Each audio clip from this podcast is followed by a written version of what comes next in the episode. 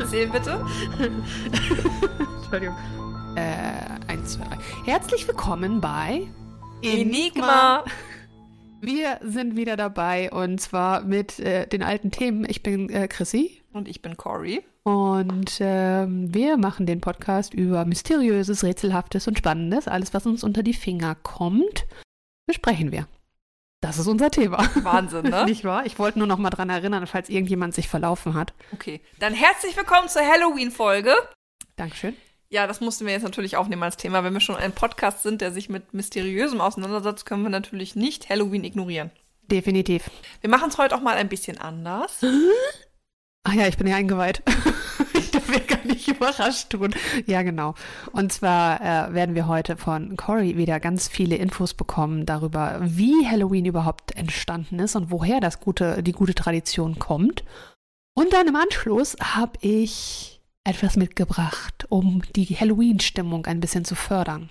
Ich bin schon ganz aufgeregt. Ja, ähm, ich bin mir noch nicht ganz sicher, wie ich es machen soll, aber da können wir uns nochmal, da kannst du der, du kannst ja damit mal schwanger gehen mit dieser Überlegung. Das ist übrigens ein Ausdruck, den du gerne verwendest, ne? Nicht wahr? Hast du in der letzten Folge auch schon gemacht. Schwangere Pause, habe ich gesagt. Ja, genau.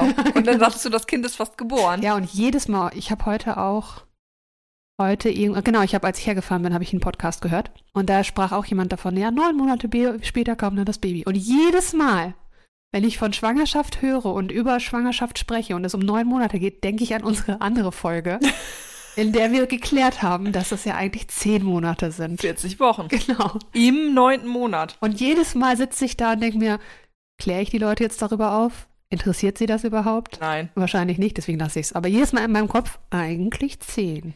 Eigentlich 10. Es ist halt dieser Sprachgebrauch, ne? Mit im neunten Monat ist dann irgendwann zu Neun nach Monate. neun Monaten. Genau. Neun Monate schwanger. Aber es stimmt nicht. Neun Monate sind 36 Wochen und das ist nicht richtig. Das Die meisten heißt, Kinder kommen halt im neunten Monat. das heißt also, dass ich äh, mein Lieblingswort neben tatsächlich, Prost, Genau. ist äh, schwanger. Warum auch immer. Aber das verwendest du nicht so häufig. Schwanger? Kann ich diese Woche mal, dieses Mal machen. Offensichtlich. Okay, dann zurück zu den heidnischen Bräuchen. Äh, wir müssen auch gleich in den englischsprachigen Raum. Also natürlich wissen wir alle, Halloween schwappt ja von den USA hier gerade so rüber. Da ist es ja riesengroß, schon seit Jahrzehnten.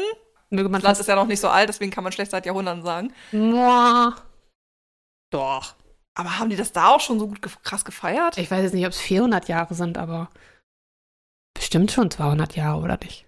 Ja, ich weiß nicht, ob das so mit Thanksgiving da einhergekommen ist. Naja, wir können ja gleich mal da können wir gleich nochmal drüber spekulieren. Gucken wir erstmal, woher es kommt. Ja. Also, wir sind jetzt erstmal bei den Kelten. Die Kelten sind britisch. Weißt du sonst noch was über die Kelten? Die Kelten, ähm, du sagtest schon was über heidnische Bräuche. Mhm. Also sie waren keiner christlichen Religion angehörig. Mhm. Ähm, haben die Kelten mit Druiden zu tun und Ja, ähnliches Zeitalter, ne? ja, und war das zu keltischen Zeiten auch als Stonehenge entstanden ist? Oh, das weiß ich nicht, aber jetzt sagtest du gerade britisch, das stimmt bedingt. Also Okay. ursprünglich ist der keltische Glaube so aus Irland. Also da sind ja die Kelten. Deswegen weiß ich nicht, inwiefern jetzt die Druiden sind ja eher so in England angesiedelt Ja. mit Stonehenge. Also wie weit sich das da verzahnt. Okay, warte mal, wie war das? Großbritannien, United Kingdom war mit Irland, richtig? Aber nur mit Großbritannien. Nordirland, ja. nee, United Kingdom ist, ah, aber Großbritannien ist dann alles. Nee, Großbritannien ist England, Schottland, Wales. Und United Kingdom ist mit Northern Ireland noch mit dazu. The British Isles. Das ist mit Irland.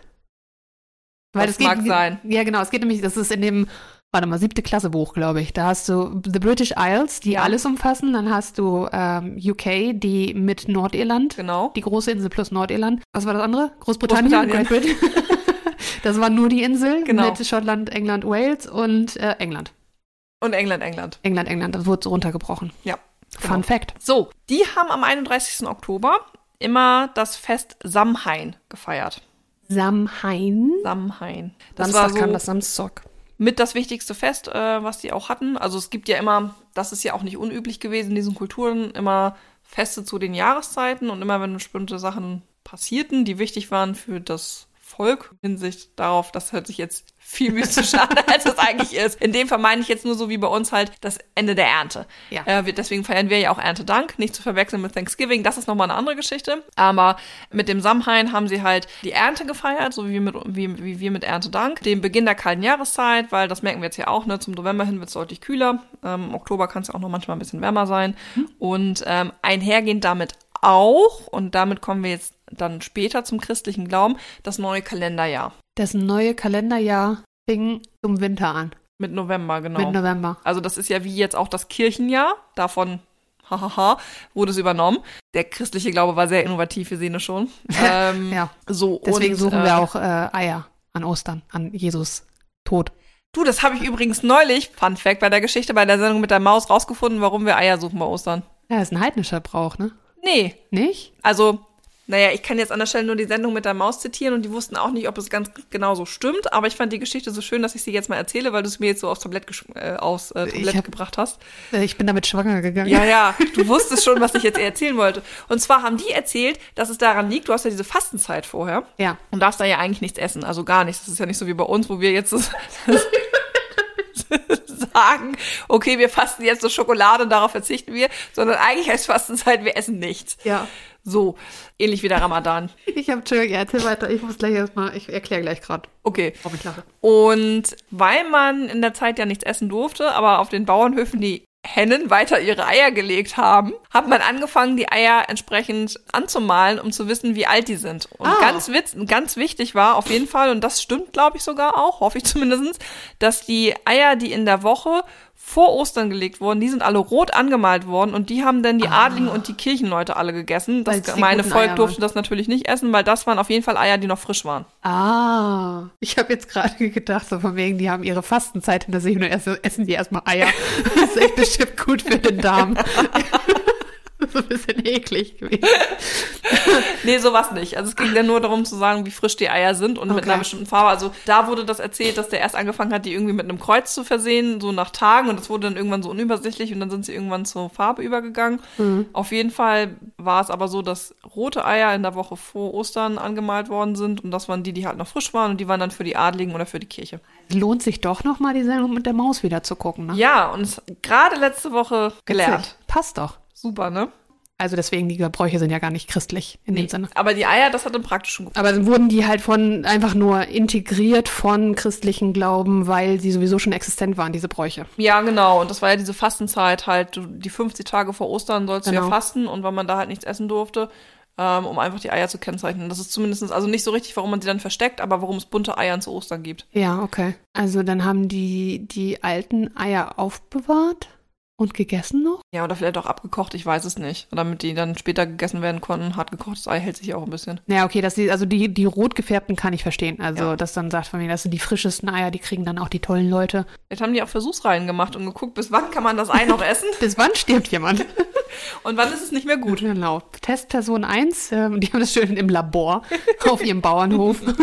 Ja, aber auf jeden Fall daher kommt die Tradition, warum man die Eier anmalt. Okay, alles klar. Genau, so, also zurück zum Sam Samhain. Feierten die Ernte, feierten den Beginn der kalten Jahreszeit und äh, dass das neue Kalenderjahr losgeht. Und die Kelten glaubten auch, dass aufgrund dessen, dass wir jetzt ja diesen Umschwung haben auf von Neues aufs Alte, ja, dass dann Welten der Lebenden und Toten besonders dicht beieinander sind und deswegen der Kontakt ins Reich der Toten an dem Wechsel des Jahres besonders leicht möglich ist. Ah, okay. Aber das war schon immer Teil deren Glauben. Genau. Welchen Zeitraum befinden wir uns? Wann waren die Kelten tätig? Eine kurze Google-Suche wird uns diese Frage beantworten.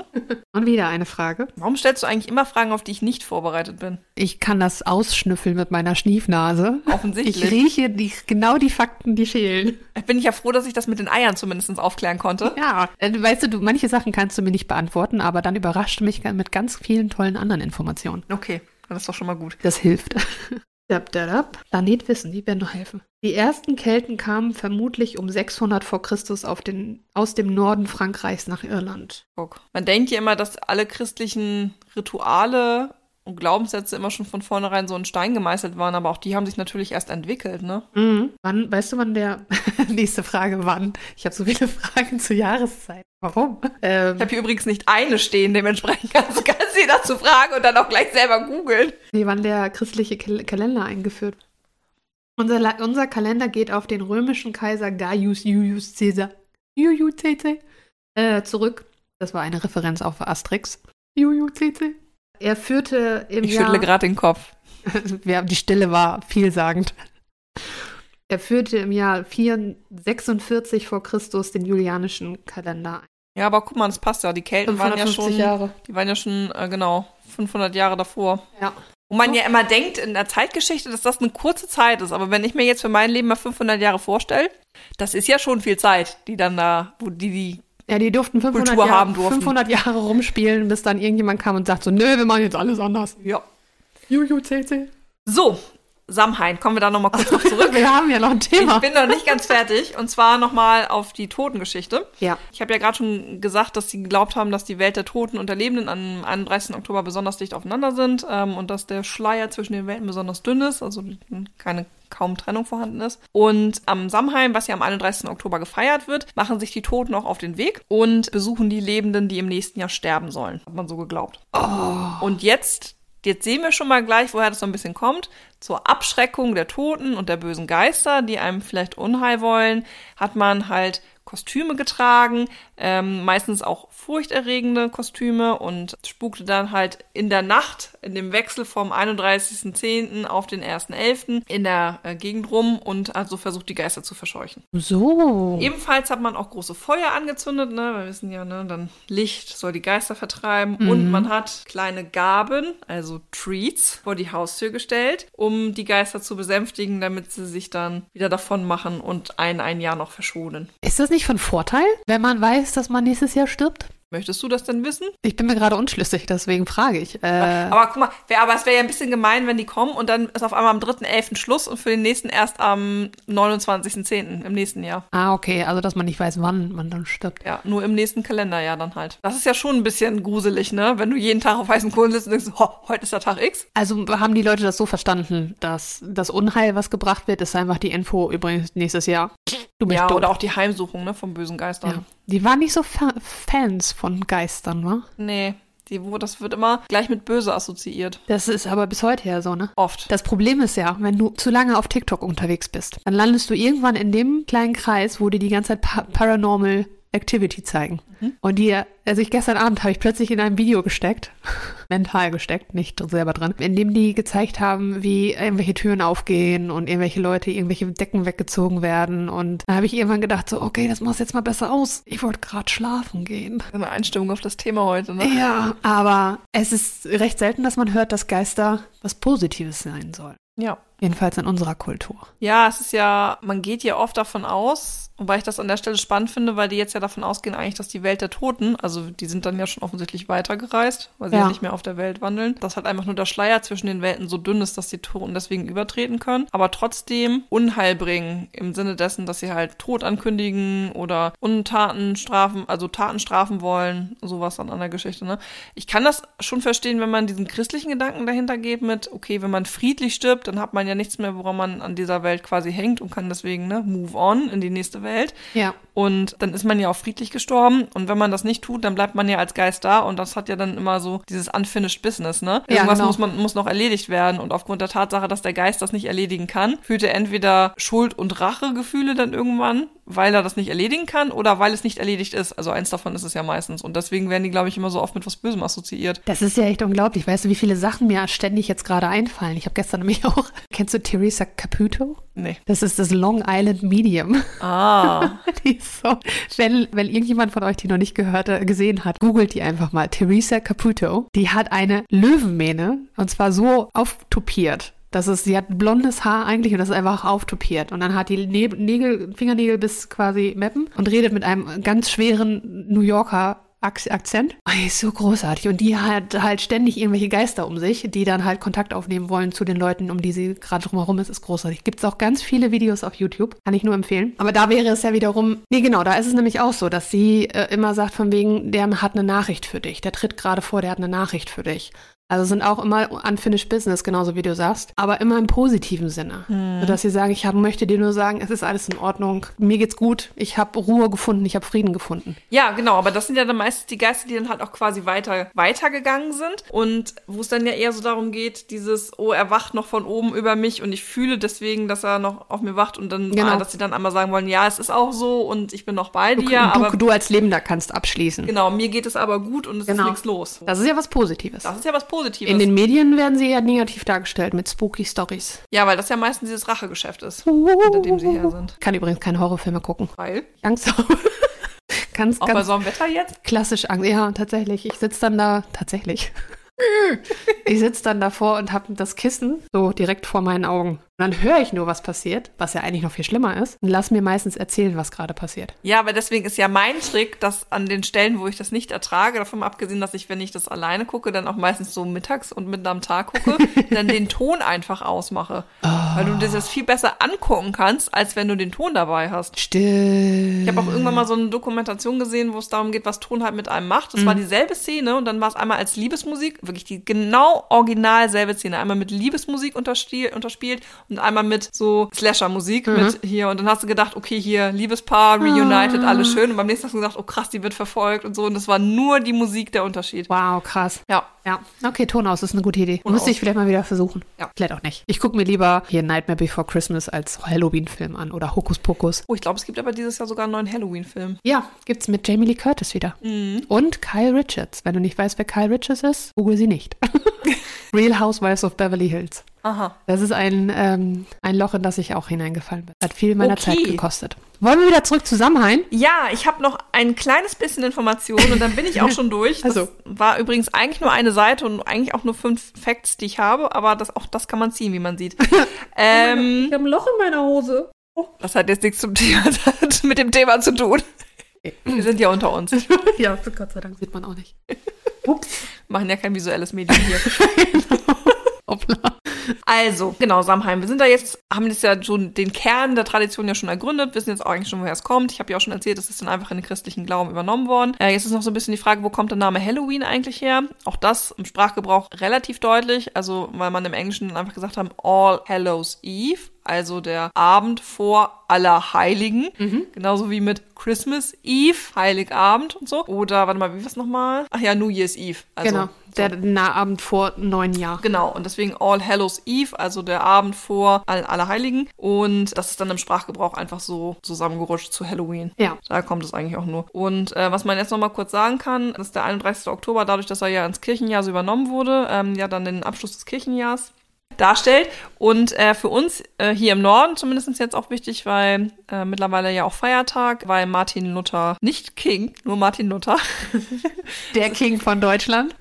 die Thesen angeschlagen hat an dem Tag. Und deswegen Ja, ist es ja auch der Reformationstag. Genau, also für Deutschland hat der 31. Oktober eine ganz andere Bedeutung eigentlich. Eigentlich, auf, auf religiöser Hinsicht. Ja, aber auch nur ne, für den evangelischen Glauben, nicht für den katholischen. Evangelisch, lutherisch. deswegen der. That's me.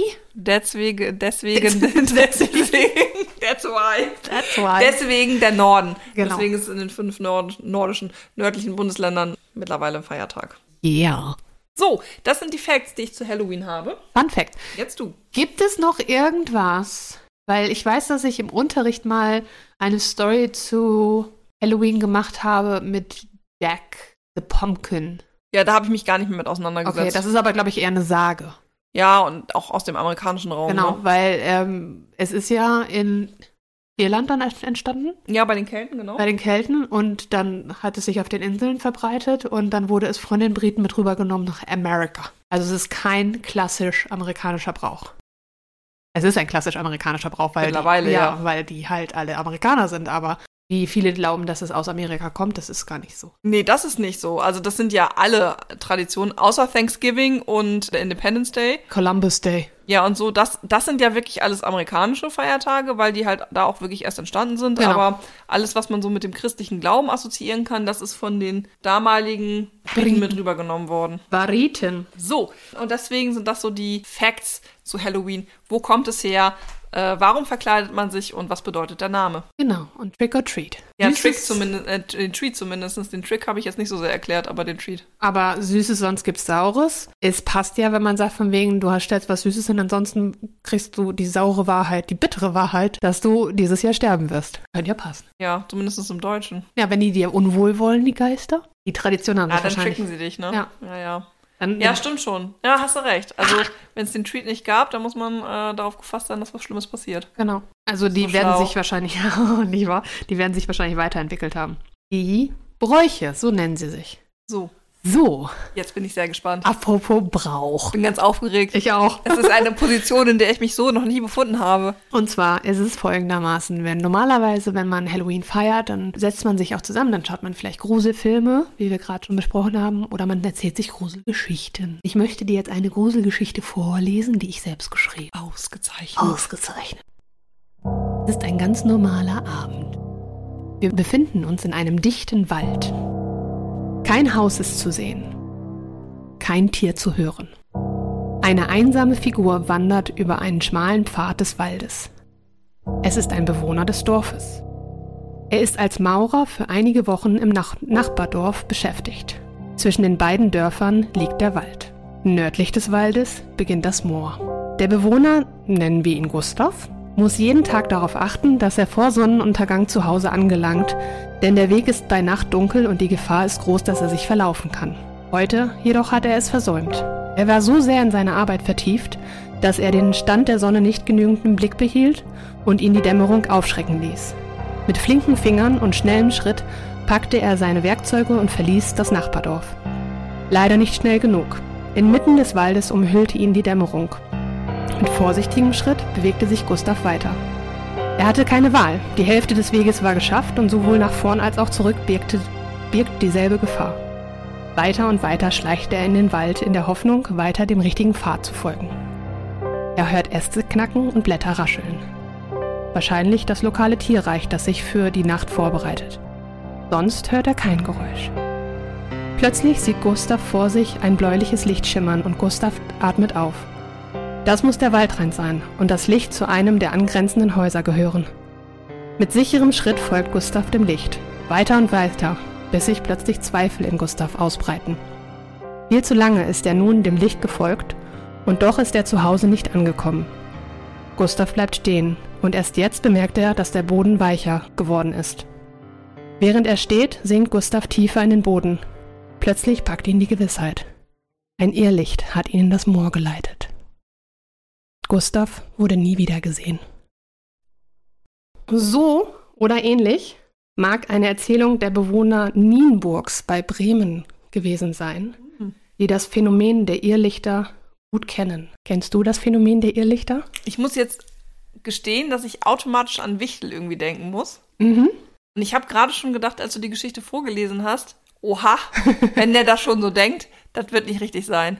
Ja, also das ist so, das sind jetzt die ersten Gedanken, die ich gerade dazu habe. Aber eigentlich nein. So richtig mit dem Irrlicht kann, kann ich nichts anfangen. Also Irrlichter sind bekannt ähm, im Zusammenhang mit Mooren, wie ich das gerade in der Geschichte dargestellt habe. Du als Biologin kannst erklären, was ein Moor ist. Ja. Tust du das? Na, das ist so ein, das ist so ein Zwischenstadium zwischen einem verlandeten See. Also das war mal ein Seegewässer und ähm, das ist auf dem Weg eigentlich ein Wald zu werden. Und dann gibt es so ein Zwischenstadium, deswegen ist der Boden auch immer noch so weich und so matschig, äh, wo quasi der See verlandet ist. Also so ein Feuchtgebiet. Ich bin gerade ein bisschen stolz auf mich, dass ich es noch erklären konnte. Ich finde es sehr gut. Also ich habe hier unten nur geschrieben, was ist ein Moor. Ich habe nicht mich hingesetzt und das gegoogelt. Ich habe gedacht, Cory weiß das schon. Genau, und in der Nähe von, von Bremen äh, gibt es halt das Krähenmoor. Krähenmoor 1 und Krähenmoor 2 heißt es auf der Karte. Wow. sind so zwei Teile. Also deswegen in der Nähe gab es ein Moor und dementsprechend kann man vermuten, dass diese Geschichte dort erzählt wurde, denn Irrlichter tauchen auf in Gegenden von Sümpfen, Mooren, Morasten, manchmal auch in ganz dicht besiedelten Wäldern oder sogar auf Friedhöfen. Mhm. Und ganz lange konnten sich die Menschen dieses Phänomen nicht erklären, wie das so häufig war. Und dementsprechend haben die das dann mit zum Beispiel Wichteln in Verbindung gebracht oder, hast du Wichteln gesagt? Mhm. Ja. Es wird auch Irrwisch, Spuklicht, Dödenlicht, Aha. Tückebold, wührige Kerls oder gläunige Hexe genannt. Ich mag ehrlich Liebe. Ich auch, weil die anderen kann ich ganz schlecht aussprechen.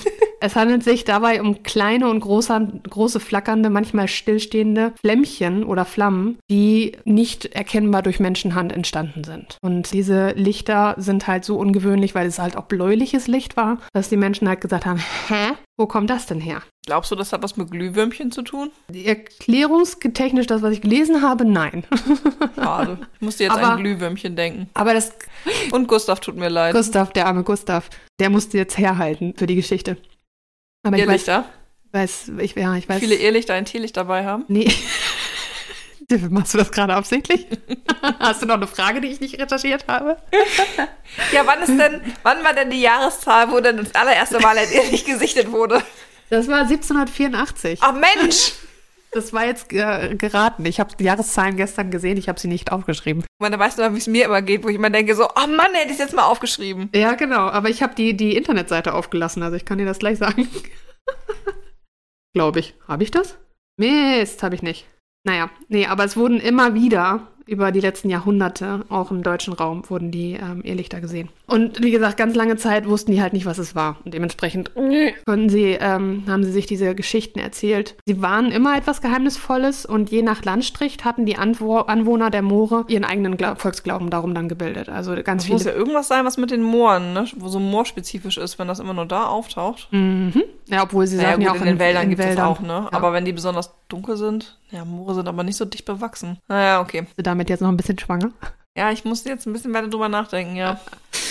Eine Idee war von denen, und das passt ziemlich gut zu dem, was du jetzt gerade über den, die Herkunft von Halloween gesagt hast. Und zwar, ähm, manche Leute haben in diesen Irrlichtern wandernde Seelen verstorbener Menschen gesehen, die Moorwanderer in der dunklen Jahreszeit oder in der Abenddämmerung in die Irre führen. Weißt du denn, ob das jetzt besonders zu der Zeit auch aufgetaucht ist? Also zwischen Oktober und November? Weiß ich nicht. Ich glaube ja. Okay. Kann ich dir aber nicht mit hundertprozentiger Wahrscheinlichkeit sagen. Seelen von Mördern können es auch sein. Von Betrügern. dann weiter, weiter morden wollen? Ja. Und interessanterweise auch ungetaufte Kinder. Und ruhelose, tanzende Seelen sündiger Nonnen. Nicht der Priester. Nicht der Priester. Nein, nein. Genau, also da, da, da merkt man den christlichen Einfluss dann. Aber wir sind echt ganz schön feministisch, weißt du das? Ich habe eigentlich immer von mir gedacht, ich wäre das nicht. Aber ich merke immer wieder, dass das auftaucht bei uns als ein Leitmotiv. Doch, das finde ich aber auch richtig so. Ja, das ist auch vernünftig. Wir sind voll woke.